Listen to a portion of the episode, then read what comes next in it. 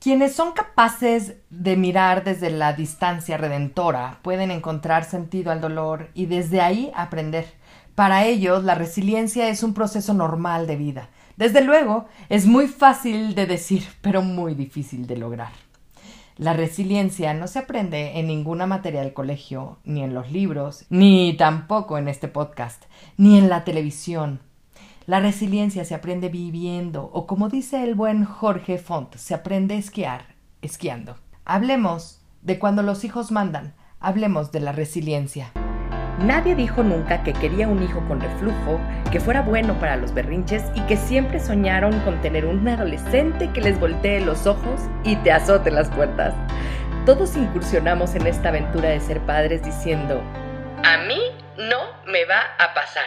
Y lo cierto es que a todos nos sobrepasa en algún momento. No nacemos sabiendo ser padres, pero hay técnicas que te enseñan a resolver muchas dudas y son mucho más eficientes que los consejos de la suegra.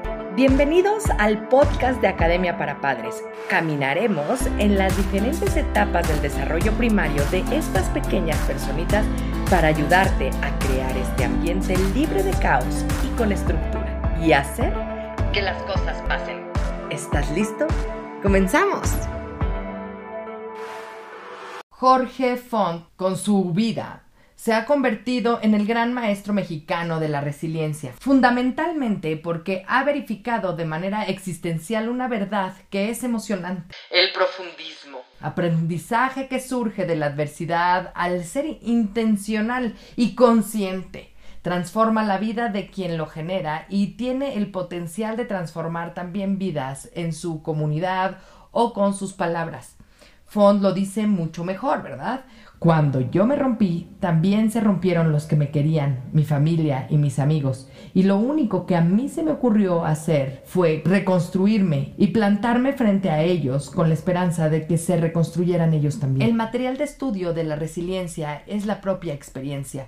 Pero para poder utilizarla de modo pleno, primero tenemos que desaprender algo que nos ha sido enseñado casi obsesivamente. Y es que podemos confiar más en los expertos, en los libros, en los sabios, que en nuestra propia experiencia. Pero esto no es necesariamente cierto. José Gómez del Campo, maestro de formadores y terapeutas, lo plantea de modo magistral. Lee todo lo que puedas sobre el tema. Busca todas las referencias bibliográficas que puedas. Discute fuerte con los autores. Pero cuando ya estés frente a la persona que vas a acompañar, olvida toda la teoría y simplemente sé tú mismo completamente y ponte disponible para el otro. Para que el aprendizaje sea verdaderamente significativo, es necesario que surja desde nuestra experiencia. Y es que, ¿dónde aprende mejor un alumno a negociar? ¿En su curso de negociación o negociando con el sindicato durante su primera experiencia laboral? ¿Dónde aprende mejor a amar una chica? ¿Leyendo a Fromm o construyendo una vida con su primer pareja? ¿Cómo se podría aprender entonces esquiar leyendo? por supuesto que no. La adversidad, por definición, es mi experiencia y por eso, para que sirva como materia de expansión de mi conciencia, primero debo confiar en su riqueza. Para verificar que en efecto mi experiencia aporta y es valiosa, el mejor modo es compartiéndola en comunidad. En los grupos terapéuticos quizás es donde se hace más evidente esta realidad. En mi opinión, el mejor modo terapéutico de trabajar el duelo es en un grupo, por ejemplo. La experiencia nos dice que en comunidad el duelo se procesa de modo mucho más completo y productivo, es decir, que la acción de compartir en grupo promueve y facilita la capacidad personal de la resiliencia. En buena medida, esto es así porque lo más personal, lo más íntimo, lo más escondido resulta en grupo lo más universal, lo más común, lo más comprensible. Consideremos este ejemplo que surge de la realidad. 12 mujeres, madres de hijos muy enfermos con pronóstico terminal, se reúnen los jueves por la noche en una salita que les presta el hospital donde sus hijos son o fueron atendidos. Su dolor es simplemente incomunicable. No hay palabras que alcancen para expresar lo que sienten. Pero a pesar de eso, hacen un esfuerzo semanal por sacar vapor, por aligerar la carga, por encontrar sentido. El único modo que les funcione es compartiendo su propia experiencia, su dolor, su rabia, su miedo, su frustración y como siempre ocurre en la vida, también su alegría, su capacidad de amar, su agradecimiento y su generosidad. Llegando el momento, una de ellas, que ha estado nerviosa durante toda la sesión, explota en un llanto que sofoca a las otras once mamás. Doce hermanas. Su catarsis provoca de modo natural en las demás una empatía total, real. Lentamente, con una tristeza que es casi imposible describir, esta mujer empieza a hablar, de modo pausado, abrumada por el dolor. Quiero compartir con ustedes. Empieza lentamente. Llevo semanas pidiéndole a Dios, pausa larga, brutal, que llevo pidiéndole a Dios que por favor ya se muera mi hijo. Pausa interminable, llanto, búsqueda. Ya no puedo más. Estoy muy, muy cansada. Pero luego, unas horas después, cuando veo a mi niño, me odio por haber pedido eso. Me siento fatal, me quiero morir. Cuando esta mujer levanta la mirada, lo único que ve son los ojos de once mujeres, hermanas, que desde el poder del silencio le dicen, A mí me ha pasado también lo mismo. No te sientas mal. Todas ya estamos muy cansadas y es normal que sintamos que ya no podemos más. Sabemos lo mucho que amas a tu hijo, eres una buena mamá. No hay terapia que supere esas once miradas empáticas, aceptantes, congruentes, útiles. Y esta mujer habrá aprendido más en estos 22 ojos compasivos cuando se atrevió a compartir de su adversidad que lo que hubiera podido aprender leyendo una biblioteca completa o atendiendo mil seminarios en la escuela de padres. Compartir su experiencia de dolor le ha enseñado a mirarse a sí misma de modo diferente, porque se ha podido ver reflejada en esos once espejos bien pulidos y ha mirado ahí nuevas posibilidades para su adversidad, nuevos caminos para ella, para su hijo y para su comunidad.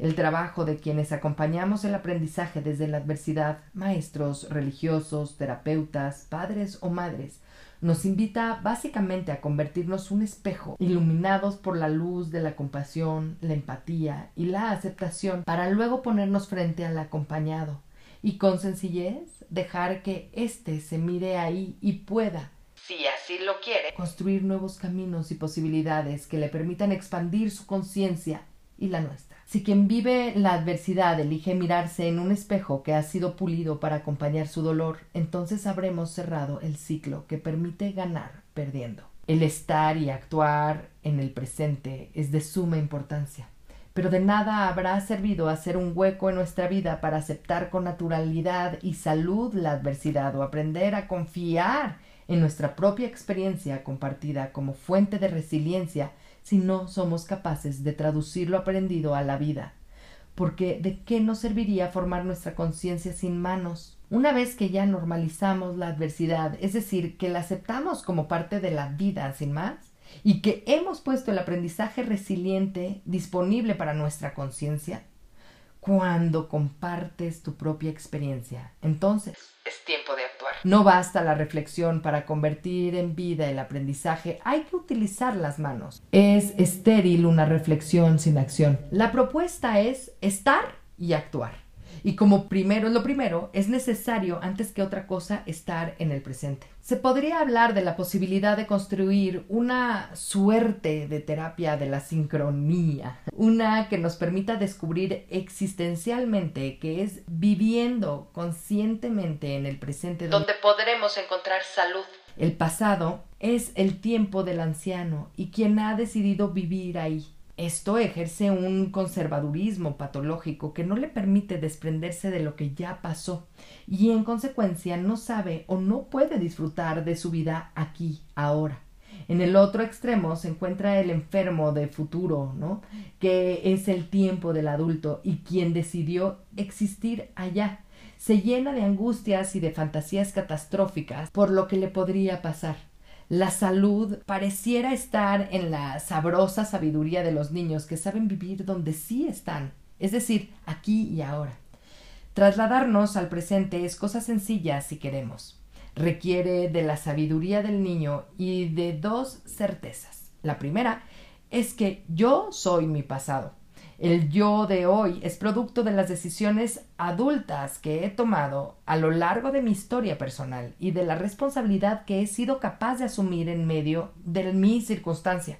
Por eso no necesito vivir allá. Segunda, solo podré cumplir mi visión del futuro si en el presente, o sea, aquí y ahora, pongo todo mi talento, mis principios, mi conciencia y mis actos al servicio de mi proyecto.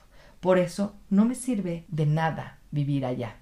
Llegar al presente es sencillo, quedarse ya es todo un tema distinto. La buena noticia es que las herramientas que tenemos a la mano para acostumbrarnos a vivir en el presente son todos buenos regalos para la vida.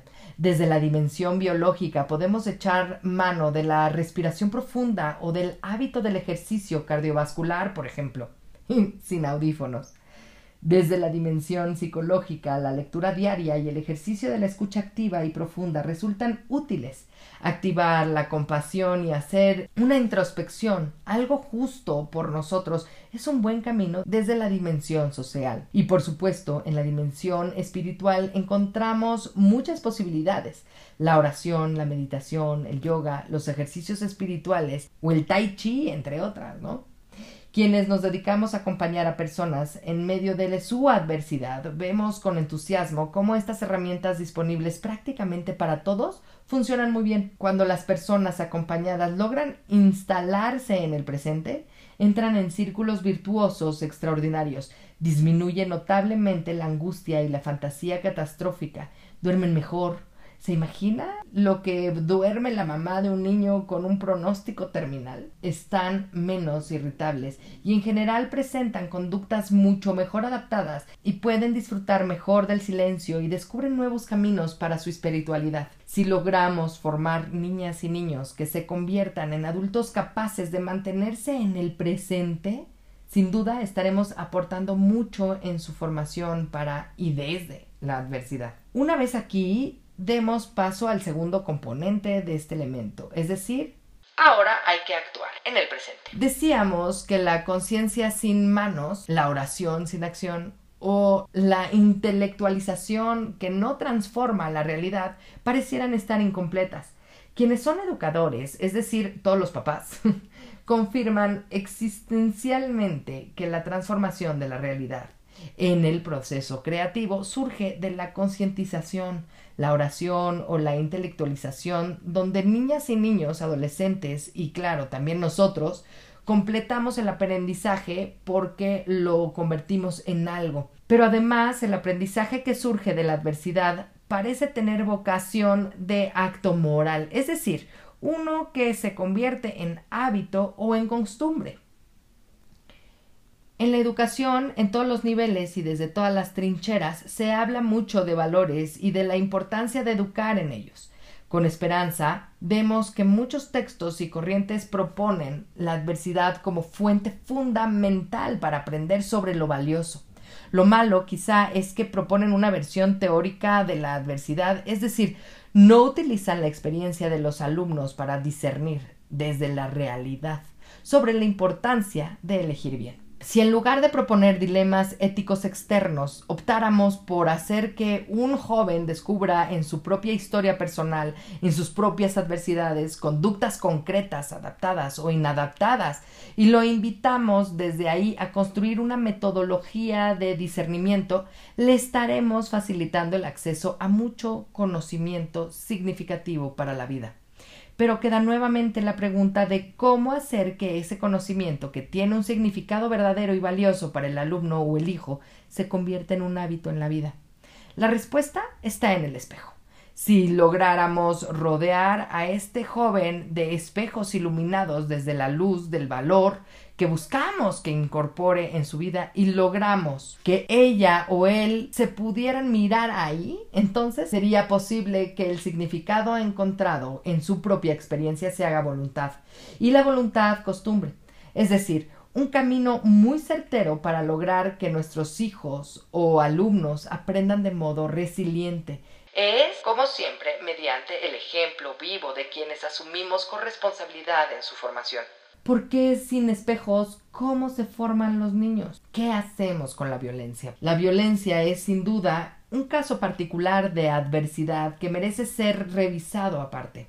Vivimos rodeados de violencia. A nuestro alrededor existen personas violentas, sí, pero también hay espejos que nos permiten, por desgracia, descubrir nuestra propia violencia. Los ciudadanos parecemos estar impotentes.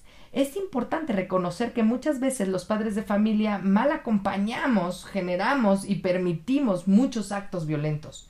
Un primer nivel de violencia existe dentro de nuestras casas y comunidades y se vuelve casi omnipresente porque hemos permitido que sea parte del paisaje de nuestro hogar y de nuestros barrios. Es un problema que se agrava porque típicamente lo acompañamos muy muy mal. Es la violencia que todos los días vemos en la televisión y a la que nos enfrentamos cuando caminamos con nuestros hijos en la calle. Si encendemos la televisión a cualquier hora y revisamos unos 10 canales, la probabilidad de presentar al menos un hecho violento es prácticamente del 100%. Luego está la calle. Diariamente caminamos con nuestros hijos frente a estantes de periódicos y revistas que en México todavía son peores que la televisión porque parecen ser una especie de vitrina del terror. El problema no es necesariamente que estén ahí frente a nosotros, el problema es que nuestra tarea como padres, como maestros, como ministros de algún culto, ¿no? Es acompañar a nuestros hijos cuando está presente este tipo de violencia. Y la evidencia nos dice que hasta ahora lo hemos hecho francamente mal. Nuestro trabajo de diálogo y de formación no ha sido suficiente, con lo cual este tipo de violencia sigue apareciendo. En la sala de nuestra casa, un segundo nivel de violencia es la que surge desde nuestras casas, en nuestros automóviles, en los salones de clases, en los templos. Son nuestras violencias. Las que creamos nosotros, las íntimas, las cercanas, las familiares, las heredables, las que emergen de nuestras frustraciones y necesidades no satisfechas y que se traducen en conductas, a veces hábitos que sufren nuestros hijos y alumnos día con día. No es nada sencillo eliminarlas porque necesitaríamos primero convertirnos en verdaderos adultos para luego dedicarnos a construir alguna estrategia concreta de cambio personal. Requiere típicamente del acompañamiento de un profesional y de mucha decisión, paciencia y tiempo. Desde luego, parece que tampoco estamos trabajando mucho por lograrlo. El tercer nivel, el más grave de todos, surge de personas enfermas o muy limitadas que en casos extremos son capaces de dañar a nuestros hijos y que disparan crisis complejas que son muy difíciles de sanar. Para acercarnos a este tema complejo y tratar de construir algunas respuestas frente a la violencia resulta fundamental primero distinguir entre agresividad y violencia. Juan Lafarga nos invita a reconocer existencialmente que la agresividad puesta en un contexto adecuado y bien acompañada en la realidad debería ser una fuerza creativa, positiva, útil. La opción antropológica por la salud y el crecimiento que guía este capítulo nos permite darnos cuenta de que la agresividad es una manifestación en el organismo humano que surge cuando existe una frustración de alguna necesidad significativa de la persona, sea esta aprendida o sea natural es una respuesta psicosomática que se presenta en todos y que, contrariamente a lo que se pudiera pensar en realidad, es una energía positiva que nos permite superar obstáculos. Como cualquier otra energía humana, la agresividad puede manifestarse de, diferentes maneras. Para Díaz Ibáñez, por ejemplo, esta puede, por supuesto, convertirse en violencia hacia otros o hasta uno mismo, o por el contrario en la energía que permita eh, positivamente superar el obstáculo de la necesidad frustrada. La agresión hacia otros típicamente se traduce en violencia pasiva o activa. La agresión hacia uno mismo se puede traducir en sentimientos de inadecuación o violencia intrapersonal con la nefasta consecuencia de un diálogo interior muy dañino con el que el tiempo y la recurrencia nos lleva hacia un autoconcepto devaluado. Es la desesperanza aprendida.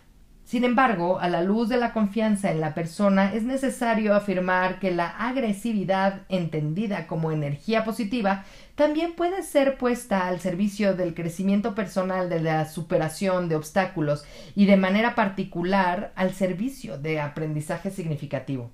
La energía de la agresividad puede activar la fe en el propio potencial. Esta distinción parece pertinente para introducir el tema en el contexto de este capítulo porque cuando el niño es el destinatario de algún acto de violencia, es necesario construir nuevas estrategias de acompañamiento, innovadoras, creativas y sensatas. No parece ser lo mismo acompañar a nuestros hijos a enfrentar la ruptura de un vínculo significativo, por ejemplo, la muerte por enfermedad de algún hermano, o de un padre, o de un compañero de la escuela, ¿no? que la muerte provocada por un asesinato o un suicidio. No es igual ayudarlos a reconstruir la propia vida a partir de un accidente que hacerlo a partir de una violación o de algún secuestro. Suena difícil creer que es lo mismo trabajar para trascender a un padre o a una madre psicológicamente ausentes que trabajar para superar las secuelas que dejan una madre o un padre violentos que golpean por su total incapacidad de enfrentar sus propios miedos y desadaptaciones. No parece ser lo mismo, pero en el fondo, para fines de la construcción de resiliencia, sí lo es. Vemos una y otra vez a las personas que se levantan a partir de hechos de violencia que son simplemente incomunicables y que aprenden a ser capaces, con muchísimo trabajo, con tiempo, con un acompañamiento adecuado y con un sentido trascendente claro, de resurgir poderosos y renovados. No lo hacen a pesar de la adversidad violenta, sino precisamente por su potencial efecto paradójico. Con sus vidas confirman existencialmente que en el límite de lo humano surge típicamente lo mejor de lo humano. Vivir o haber vivido una situación violenta sin duda es una adversidad más dura, más intensa y seguramente más injusta y por eso la violencia constituye un tipo de adversidad que requiere más acompañamiento, más comunidad, más solidaridad y mucha más paternidad o maternidad. La respuesta inicial frente a la violencia es que a mayor adversidad debe existir mayor comunidad. Pero ¿qué más podemos hacer para acompañar a nuestros hijos a reconstruirse a partir de la agresividad que degeneró en violencia? Lo primero será, desde luego, atender la crisis preferentemente acercándonos a un profesional. Luego, será prudente que a nuestras tres premisas de partida, uno, la capacidad para que la adversidad quepa en la vida, dos, la capacidad para confiar en la propia experiencia y luego compartirla, y tres, la capacidad para estar y actuar en la presente, habrá que añadir una cuarta, la capacidad para el perdón. A partir de ahí será posible trabajar en la reconstrucción, para lo cual más adelante trataremos de proponer una sencilla pedagogía dirigida a la resiliencia, pero por ahora es necesario añadir el perdón a nuestra lista de prerequisitos. Perdonar es un acto inmanente que requiere una capacidad empática sumamente evolucionada, la posibilidad de ampliar la narrativa de la ofensa, el trabajo de acompañamiento central para facilitar los procesos de perdón en nuestros hijos y desde luego en nosotros mismos es el de recuperar el poder personal. La esclavitud a la que nos lleva la incapacidad de perdonar es consecuencia de la cesión de nuestro poder al ofensor. La recuperación de este poder no es una tarea sencilla.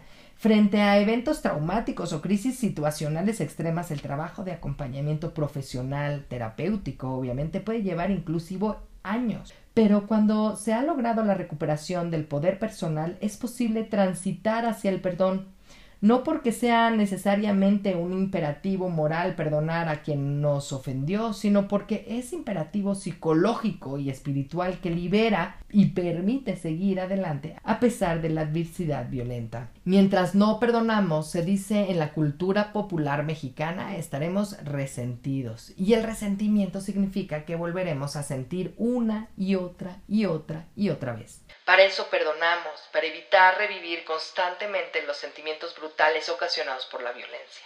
El perdón, que no es olvido ni claudicación, sino trabajo de recuperación de poder, permite a la persona liberarse del lastre que ha representado en su vida la ofensa y de la inmovilidad a la que la ha llevado el resentimiento, haciendo posible que su historia personal adversa, violenta, pueda servir de tierra firme para la resiliencia.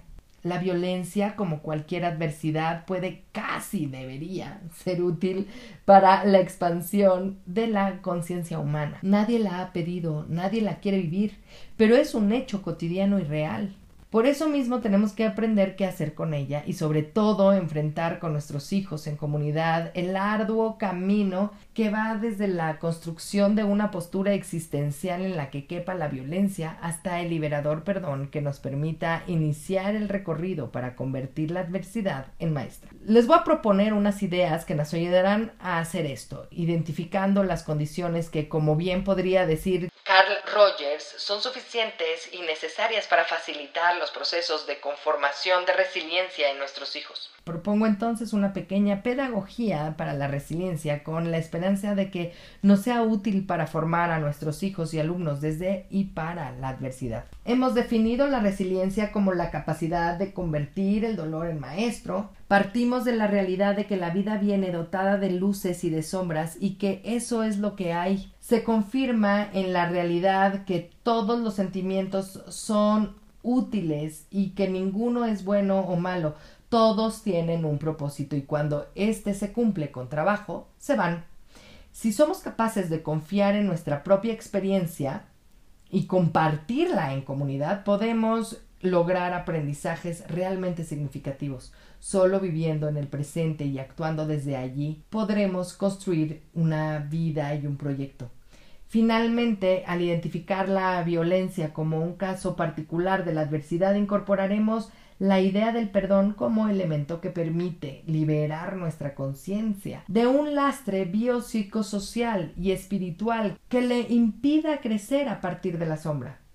Ahora bien, ¿cómo hacemos para acompañar a nuestros hijos en la construcción de la vida desde el dolor? ¿Cómo los acompañamos para ganar perdiendo? Primero, ser maestro es ser tú mismo. Siempre ha sido muy gracioso para mí cuando una mamá o una pareja se acerca para pedirme datos de algún buen psicólogo para su hijo, porque la mayoría de las veces es evidente que quienes necesitan ir a terapia son los papás y no el niño. El único camino para que tu palabra sea creíble será si tu acto es congruente.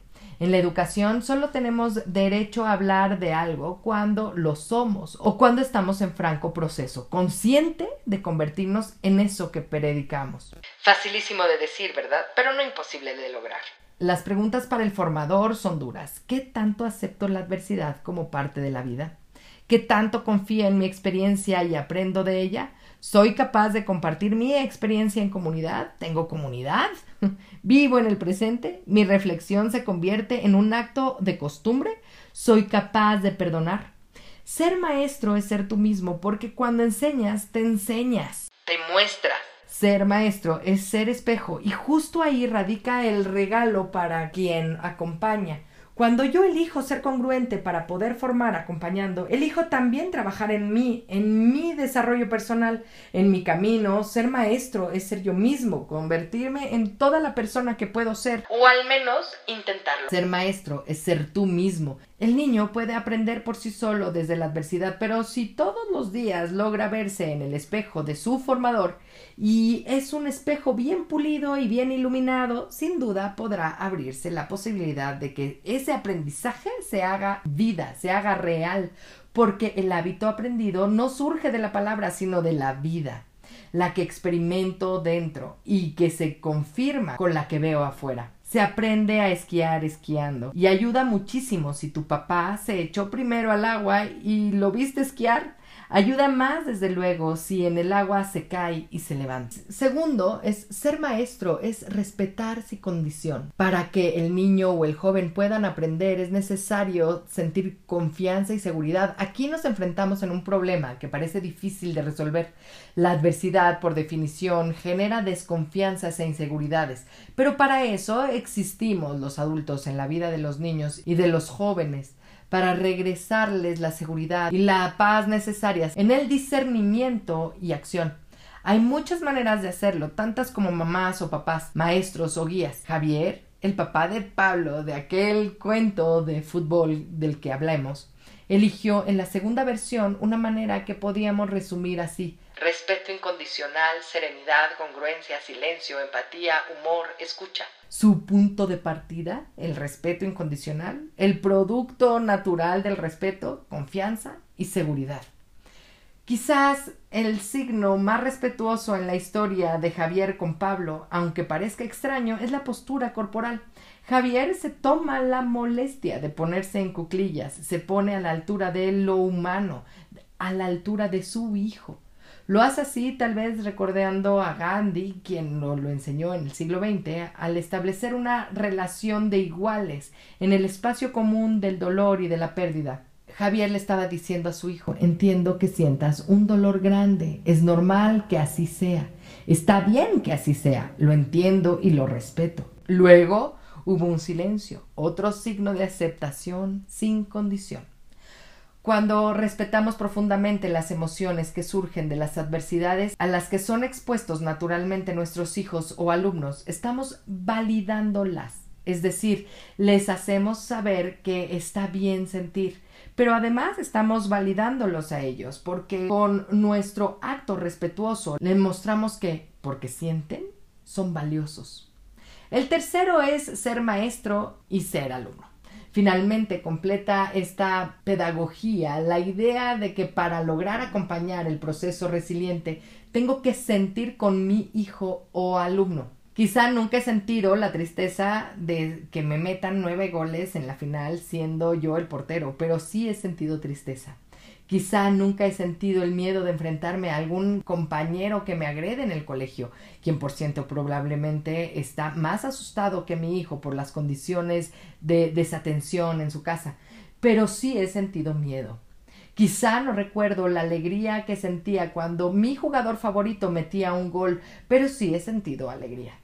Para poder completar el proceso será necesario que acompañes desde tu hijo. Y no solamente desde ti. Busca con todas tus fuerzas la posibilidad de hacer una empatía total cuando dialogues con él en medio de la adversidad. Ya antes, en esta pedagogía, te invité a construir un diálogo congruente y aceptante. Toca ahora consolidar lo anterior con la empatía, que no es otra cosa que el modo humano de amar y que muchas veces, sobre todo con los niños, no requiere palabras. Cuando tu hijo está viviendo un dolor acompañado de modo sencillo y silencioso, sin duda es lo mejor que le puedes entregar de ti. Trata de mirar desde su mirada, no olvides su edad y su lenguaje. Trata de construir con sus herramientas, trata de mudarte a su realidad, aunque sea por unos minutos. Siéntela en el cuerpo y busca desde la compasión y la comprensión el silencio activo, sanador y redentor. Sobre todo así, desde el silencio se iluminará su espejo. Muchas gracias por comenzar con tu camino al cambio. No dejes de compartir este canal para ayudar a los demás en su educación parental y su sanación propia. Me puedes encontrar en Facebook, Instagram y YouTube como emilyc.daumas y Academia para Padres. Únete a la comunidad para estar más cerca y poder complementar tu camino al orden y la estructura. Hasta la próxima.